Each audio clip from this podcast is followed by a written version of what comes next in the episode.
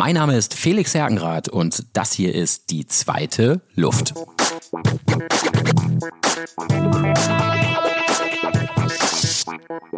Die zweite Luft, ähm, ja, heute mit einer vielleicht schon kleinen Herbst-Winter-Edition. Die Radsaison mittlerweile auf dem Kalender haben wir Ende Oktober, neigt sich so langsam aber sicher dem Ende entgegen.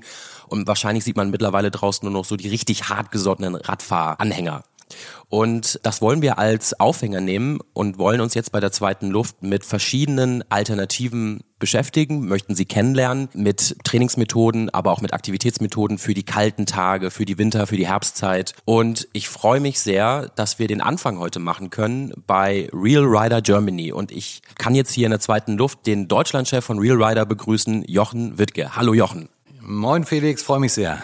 Schön, dass du dabei bist. Wir haben ja schon mal äh, die Real Rider in einer der letzten Folgen kurz kennenlernen dürfen, aber heute, da möchten wir uns einmal ausführlich mit euch und eurem doch sehr innovativen Fitnessbike beschäftigen. Vielleicht kannst du noch einmal erklären, was genau ist Real Rider, weil auch ich hatte vor unserem letzten Termin wirklich ich gebe es zu, gar keine Ahnung. Uns hat eine liebe Bekannte zusammengebracht, aber vielleicht kannst du mit deinen Worten, das ist immer das Schönste, nochmal erklären, was genau sich hinter Real Rider verbirgt. Sehr gerne, Felix. Im Übrigen, du hast in den kurzen Minuten, die du gefahren bist, eine sehr, sehr gute Figur gemacht. Hat mir gut, hat mir gut gefallen und ist absolut ausbaufähig.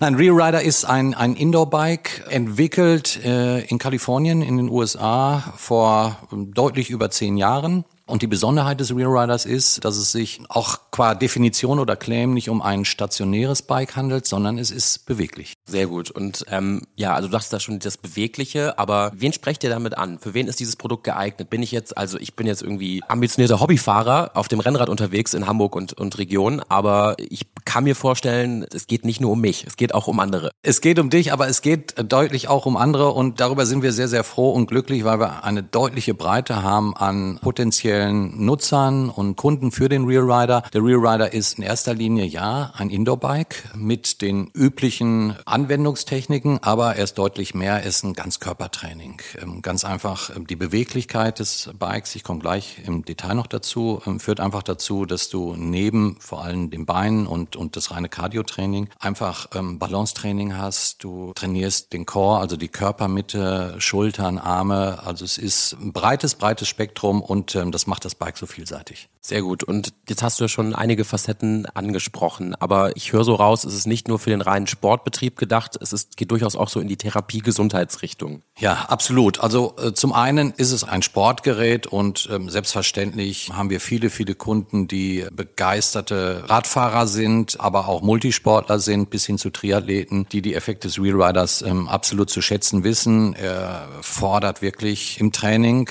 aber es ist eben auch für den Reha-Bereich unheimlich äh, anwendbar und wir haben viele, viele Kunden, die sich über den Real Rider einfach wieder dem Thema Sport, Bewegung generell widmen mit ganz unterschiedlichen Intensitäten. Also es ist ein sehr, sehr breites Spektrum. Klasse. Jetzt hast du eben schon gesagt, ich habe mich ganz gut geschlagen, aber wie einfach oder wie schwierig ist es denn für einen Anfänger, sagen wir jetzt mal, einen auch ambitionierten Hobbysportler äh, mit dem Bike loszulegen? Brauche ich einen Kurs am Anfang oder sagst du, man kann eigentlich direkt loslegen? Man kann direkt loslegen, wenn gleich und das ist mir auch so gegangen, als ich das erste Mal auf dem Bike saß. Es ist schon ein anderes Gefühl an der Stelle. Normalerweise ähm, setzt man sich aufs Bike, ähm, sitzt dort bequem, weil, weil es starr ist und äh, beginnt dann mit dem Pedal treten, so würde ich das mal sagen. Hier ist es so, schon beim Aufsteigen oder beim Sitzen merkst du, dass einfach die Beweglichkeit deine gesamte Körpermitte fordert. Du musst selber für Stabilität sorgen, wenn du fährst, speziell wenn du aus dem Sattel herausgehst und einfach die Spinning-Einheiten durchführst. Ich für meinen Teil muss sagen, die erste halbe Stunde äh, war es eine Mischung aus Faszination, aber auch Entdecken eigentlich dieser neuen Abläufe. Nach einer halben Stunde, speziell nach der ersten Trainingsstunde, war ich absolut infiziert und so bin ich überhaupt erst zum Real Rider gekommen. Ich bin ja selber begeisterter Indoor-Bike-Fahrer gewesen nach wie vor und so hat's mich zum Real Rider gebracht. Mit was hast du im Indoor-Bike-Bereich angefangen? Hast du ein klassisches Spinning-Bike zu Hause oder ähm, was war so da dein Einstieg? Ja, ich bin klassischer Fitnessclub-Besucher gewesen, nach wie vor noch, bin also regelmäßig ins Gym gegangen, habe die komplette Palette an Sportaktivitäten dort durchgeführt mit einem klaren Schwerpunkt auf äh, funktionelles Training. Und ähm, irgendwann bin ich zum Spinning gekommen und habe das Training immer mehr intensiviert, bis hin dazu, dass ich wirklich drei oder viermal die Woche gefahren bin. Auch diese klassischen Spinning-Marathons über vier Stunden, das war natürlich eine tolle Herausforderung. Und wie es vielen auch so geht, zum Zeitpunkt äh, Beginn der Pandemie, als nun die Clubs auch schließen mussten, stand ich so wie viele andere auch vor der Frage, Mensch, was machst du denn? Selbst um die Alster laufen war ja nur begrenzt möglich. Und irgendwann kam der Gedanke, Mensch, gibt's das denn was für zu Hause? Was kann ich mir zulegen? Und so hat man einfach erstmal den Markt als solches abgekleppert. Jetzt hast du viel von deinen Indoor-Aktivitäten gesprochen, aber findet man dich dann auch auf klassischem, beispielsweise einem Rennrad draußen auf der Straße wieder? Ich habe ein Gravelbike, das liebe ich und der etwas breitere Reifen, der führt natürlich dazu, dass ich auch mal die Schotterpiste um die Alster oder auch äh, unbewegtes Gelände an der Elbe nutzen und nutzen kann. Ich bin begeisterter Radfahrer. Ja, sehr gut. Hast du dann auch schon mal Berührungspunkte gehabt mit der klassischen Rolle? Also der klassischen, also für die, die es nicht kennen, ist ja die, die Rolle ist ja das Trainingsinstrument, mit dem man im Winter sein Fahrrad aufbocken kann, sein Rennrad, sein Gravelbike aufbocken kann und damit dann Indoor fahren kann. Ist das ein Thema für dich gewesen schon? Nein, das selber habe ich nicht gemacht. Wie gesagt, da äh, diente eben das reine Spinningbike für mich als Trainingseinheit, gerade in der kalten Jahreszeit. Du hast eben den Herbst angesprochen, denn logischerweise hat man nicht nur Respekt mal vor dem Wetter, das, darauf kann man sich schützen, aber eben die Nässe und die Blätter, das führt doch dann dazu, dass man die eine oder andere Einheit dann lieber nach drinnen verlagert. Aber das Real Rider Bike, also es gibt ja eine feste und eine freie Rolle. Und die feste Rolle, da wird das Hinterrad komplett fest eingespannt. Bei der freien Rolle kann ich komplett mit meinem Fahrrad auf der freien Rolle aktiv sein, hat allerdings Sturzgefahr. Und ich fahre das zu Hause im Kinderzimmer meiner Tochter, wenn sie natürlich nicht da ist. Und den einen oder anderen Sturz hatte ich schon. Deswegen hatte ich jetzt immer schon gedacht, mh, hm, eigentlich, ich mag sie nicht, aber muss ich mir jetzt eine feste Rolle zulegen und dann Indoor-Training starten.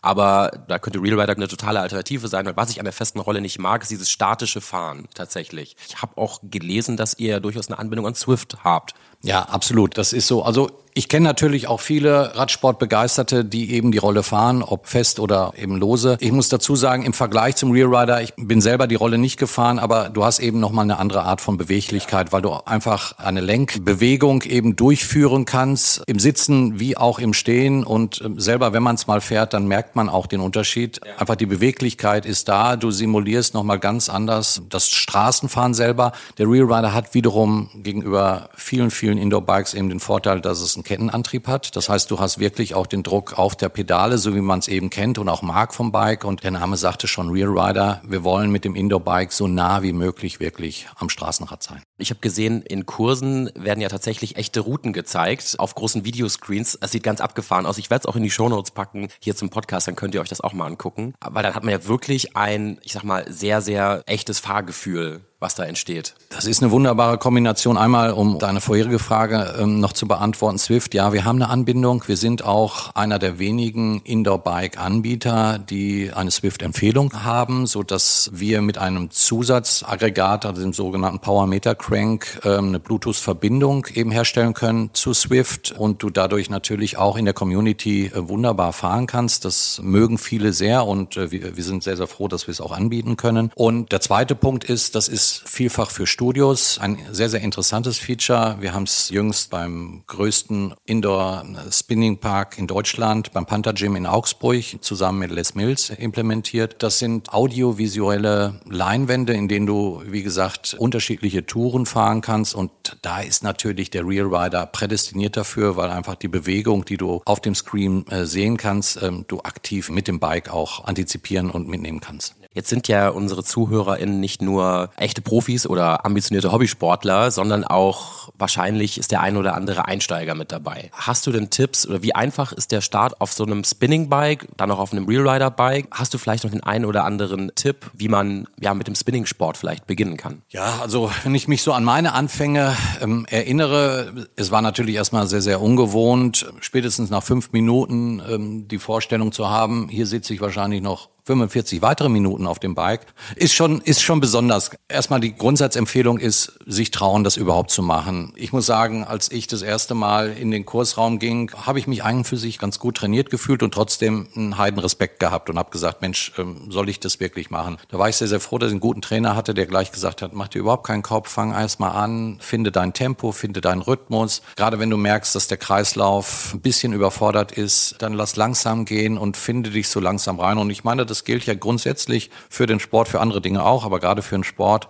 Die schnellen Fortschritte, die soll man sich nicht unbedingt zumuten, sondern langsam daran gehen. Das sind alles Prozesse und man merkt dann mit der Zeit, mit viel Spaß, aber auch mit dem Achten auf den eigenen Körper, wie man dort reinwächst und sich auch verbessert. Wenn ich jetzt Interesse habe, wo kann ich das Bike erleben? Eure Internetseite ist dann sicherlich ein guter Anlaufpunkt dafür, aber wo vor Ort kann ich vielleicht auch ein Wheelrider Bike mal so in Aktion sehen? Wir selber sind ja gestartet in 2020 beziehungsweise 2021. Das heißt, wir sind jetzt ein gutes Jahr hier am Markt in Deutschland, sind dabei, ähm, das Bike erstmal bekannt zu machen, vorzustellen, auch in vielen, vielen Studios. Wir selber haben eine sehr, sehr erfolgreiche erste FIBO im April erlebt, äh, ein großes Interesse. Aber muss man natürlich dazu sagen, die Studios haben auch ein oder zwei sehr, sehr harte Jahre schon hinter sich gebracht. Viele mit der Überlegung, ähm, was investiere ich denn, welche möglicherweise neuen, interessanten Produkte nehmen wir selber mit dazu. Ähm, grundsätzlich kann ich jedem empfehlen, entweder uns anzuschreiben, so dass wir einfach schauen können, wo kann er das Bike mal testen in seiner Nähe.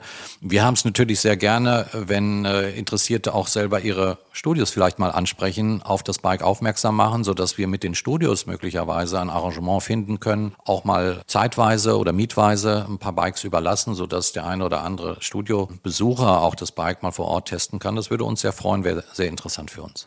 Jetzt hast du ja einen etwas anderen Background, also du kommst nicht direkt aus der Sportbranche. Aber was hat dich denn dazu gebracht, der Deutschlandchef eines Spinningbike-Herstellers zu werden? Geplant war das nicht. Nein, ich habe einen ganz anderen Background. Ich mache andere Dinge. Unter anderem äh, kümmere ich mich um Unternehmensverkäufe im Mittelstand. Ich bin in zweiter Linie in den Baubereich gerutscht und wir beraten größere Bauunternehmen bei ihren Prozessen als solches. Ähm, hat erstmal überhaupt nichts mit Sport, Fitness oder Spinning zu tun. Wie ich das schon sagte, ich ich bin klassisch äh, über die Frage, über die persönliche Frage gekommen, was mache ich denn jetzt in Sachen Fitness, wenn die Studios dicht haben? Ich hatte, wie gesagt, den Wunsch, mir ein Bike auch zu Hause hinzustellen. Gott sei Dank, meine Frau hat kein Veto eingelegt und ein bisschen Platz äh, in der Wohnung freigemacht. Und so kam ich einfach dazu, erstmal überhaupt mich zu erkundigen, was gibt denn der Markt eigentlich her? Und bin so auf den Real Rider gekommen. Das ist ja vielleicht auch nochmal eine ganz spannende Geschichte. Das Bike kommt ja, glaube ich, aus Kalifornien, aus den USA. Ich glaube, der Gründer des Bikes hat ja einen prominenteren Vater. Ja, er hat einen recht prominenten Vater, ist selber auch nicht komplett unbekannt. Colin Irving ist in erster Linie auch ein Sport- und Radsportbegeisterter Mensch, der eben selber dieses Bike entwickelt hat, gerade weil er in den Nullerjahren einfach für sich mitgenommen hat, Indoor-Bike ähm, fordert mich nicht genug. Ich möchte einfach die Beweglichkeit, die ich auf der Straße so wertschätze, auch Indoor erfahren. Und so hat er getüftelt und den Real Rider auch entwickelt. Er selber hat mal eine kleine Schauspielrolle gehabt im Club der Toten Dichter. Ein durchaus ähm, interessanter Film im Übrigen. Und sein Vater ist John Irving. Das ist ein doch recht bekannter amerikanischer Schriftsteller. Also meine Generation, Leute meiner Generation sagen immer, Mensch, ich bin doch mit ihm aufgewachsen und habe die Bücher gelesen. Das freut mich sehr. Er selber in zweiter Instanz aber auch ein begeisterter Sportler, ist Ringer gewesen unter anderem, hat jetzt zugegebenermaßen schon ein Alter, wo die einen oder anderen in Rente sind, aber hält sich eben fit, unter anderem mit den Real Rider und uns freut es immer sehr. Ist denn Kalifornien irgendwie auch so ein gutes, ich sag mal, eine gute Quelle für, für solche neuen Fitnessgeräte, für, neu, für solche neuen Fitnessformen? Weil viel so Themen Ernährung, Sport, Fitness-Tracking kommt ja doch viel aus der Richtung. Ist Kalifornien da irgendwie so ein Hotspot? Ja, immer schon. Also ich kann mich noch dran erinnern, in den 70er Jahren, gut, ich bin jetzt schon auch ein bisschen älteres Semester, in den 70er Jahren, die Skateboards, ähm, es kam alles aus Kalifornien, ist rübergekommen. Äh, mittlerweile ist äh, logischerweise die Welt deutlich mehr zusammengerückt, aber trotzdem viele, viele Dinge, die man hier bei uns als hip empfindet, ähm, kommen aus der Ecke. Und für uns ist es natürlich als Expertise Sports, jetzt äh, verrate ich mal den Firmennamen, für uns ist es interessant, nicht nur den Real Rider hier in Deutschland, in Österreich und in der deutschsprachigen Schweiz äh, vertreten zu dürfen, sondern immer wieder auch ähm, ja, über den Teich zu luschern, wie man hier in Hamburg sagt, um zu gucken, gibt es noch das eine oder andere Produkt, was es vielleicht wert sein kann, mal hier nach Deutschland zu bringen. Ja, absolut. Also ich bin sehr gespannt, was ihr da noch finden könnt. Jetzt müssen wir auch kurz über den Wettbewerb sprechen. Also ich meine, dass es ein vergleichbares Bike auf dem Markt so nicht gibt.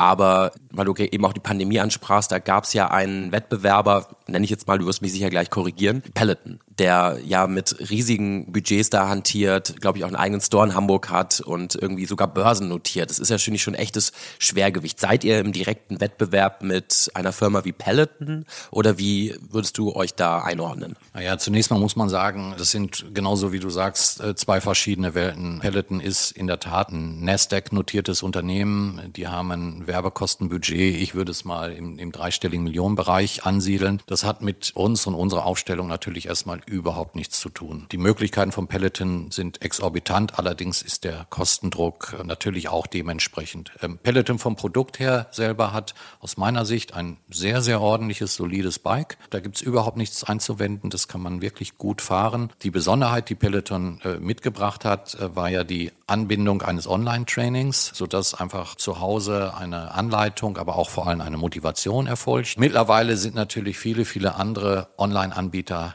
nachgezogen und gleichgezogen, haben gesagt, das können wir auch, das bieten wir auch an. Peloton wiederum musste darauf reagieren, indem sie sagen, ähm, alleine das Bike-Training, äh, das kann uns nicht satt machen und das rechtfertigt auch nicht die Monatsgebühr, die man dafür bezahlen muss. Ich war mal bei 69 Euro. Ich glaube, mittlerweile kriegt man schon für 39 Euro äh, entsprechende Themen. Aber da sprechen wir ja nur über den Online-Kurs. Wir sprechen nur über den Online-Kurs. Das Bike muss man nochmal separat äh, bezahlen. Ich kenne natürlich auch Peloton-Kunden, die zufrieden, weniger zufrieden sind. Das ist alles komplett in Ordnung. Wir haben wirklich einen anderen Ansatz. Wir haben ein klassisches Indoor-Bike, ein Ganzkörpertraining. Es gibt natürlich mannigfaltige Möglichkeiten, sich auch zu Hause anregen zu lassen. Wie fahre ich denn das Bike über die eigenen Erfahrungen hinaus? Es gibt Leute, die schalten dann den YouTube-Kanal an, schauen sich entsprechende Videos an, fahren gewisse Routen nach. Also da sind die Möglichkeiten keine Grenzen gesetzt und man braucht nicht unbedingt ein Monatsbudget dafür. Das ist doch ein gutes Argument für den Real Rider oder für das Real Rider Bike. Was sind denn so deine Pläne für die Zukunft? Wo möchtest du oder wo möchtet ihr mit Real Rider hin? Möchtet ihr einen festen Platz wahrscheinlich einnehmen in der deutschen Sportlandschaft, in der in, oder in der europäischen Sportlandschaft? Was kannst du da erzählen? Wo soll die Reise für euch hingehen? Also erstmal, um die Brücke nochmal zu schlagen zum Peloton. Wir haben ja hin und wieder auch einige Videos in den äh, bekannten sozialen Medien eingestellt, um einfach eine erste Idee mal zu bekommen, was bietet unser Produkt. Wir haben sehr, sehr schöne Resonanz bekommen, unter anderem von einem hier in Hamburg sehr, sehr bekannten Werber, der nun äh, mir geschrieben hat, hat gesagt, endlich mal eine echte Konkurrenz für Peloton. Das hat uns gefreut, auch wenn wir, wie gesagt, uns nicht als absolute Konkurrenz sehen. Wir haben ein Gespräch geführt mit einem Fußballweltmeister, der in Rio de Janeiro, glaube ich, nicht unwichtiges Tor mal geschossen hat. Also der Bekanntheitsgrad, der steigt ganz langsam. Wie gesagt, wir müssen immer auch unsere bescheidenen mittelständischen Mittel sehen, was Werbekosten angeht. Nein, aber wo sehen wir uns, was möchten wir machen? wir haben ja nun zwei Spektren, ganz deutlich. Und das unterscheidet uns im Übrigen auch vom Peloton. Wir bedienen den B2C und den B2B-Bereich. Also wir sind sowohl für den Endkunden da, als auch aber für die gewerblich Nutzenden. Also sprich die Fitnessclubs, die Gyms, die Wellness-Einrichtungen. Wir sind im medizinischen, im Reha-Bereich einfach zu Hause, haben jetzt, und das freut uns ungemein, so die ersten Kunden im MS-Bereich ähm, in Berlin ähm, gewinnen können. Also wir wollen uns auf der einen Seite breit aufstellen, wollen organisch organisch wachsen, gesund wachsen und ähnlich wie ich das eben gesagt habe, für denjenigen, der sich das erste Mal auf das Bike wagt und sagt, wie sind denn meine Entwicklungsschritte, so wollen wir das auch machen. Wir sind froh, dass wir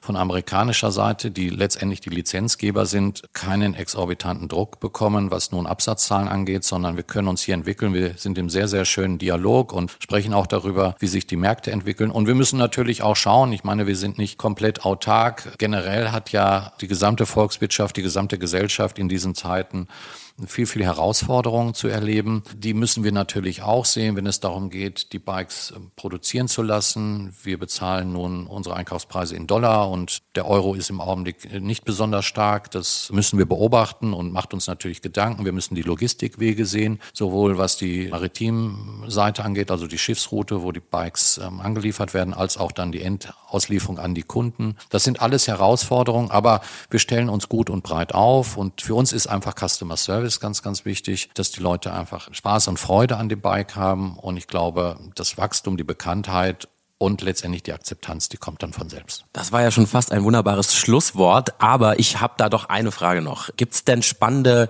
Kooperationspartner? Ist es nicht denkbar, dass ihr auch beispielsweise irgendwie durch Krankenkassen gefördert werdet, gerade wenn es in den Reha-Therapiebereich geht? Oder siehst du weitere spannende irgendwie Absatzwege für euch in Deutschland, wo du gerne noch angreifen würdest? Zunächst mal Kooperation im Sinne von Förderung, Krankenkasse etc. Das ist immer ein schwieriges Feld. Ich glaube, das weiß jeder, der dort mal Anlauf genommen hat. Wir schauen sicherlich nach geeigneten Kooperationspartnern, wenngleich es wirklich passen muss. Es muss, äh, wir wollen da nicht inflationär mit umgehen, sondern wirklich handverlesen. Wir nehmen uns Zeit damit und schauen auch, wer tickt wie. Wir haben jetzt, und da lehne ich mich ein bisschen aus dem Fenster, sind angesprochen worden von einem Unternehmen ProID aus Aachen, die wirklich sehr, sehr schöne, hochwertige Artikel haben und, und das hat uns besonders begeistert, sich intensiv wirklich mit den Kunden, mit dem Bedarf mit der Zufriedenheit von Kunden, von ihren Kunden einfach beschäftigen. Wir sind sehr, sehr froh, dass wir dort eine Übereinkunft getroffen haben und zum Weihnachtsgeschäft ähm, wird der Real Rider bei ProID gelistet werden, möglicherweise sogar auf dem Cover als Cover Story.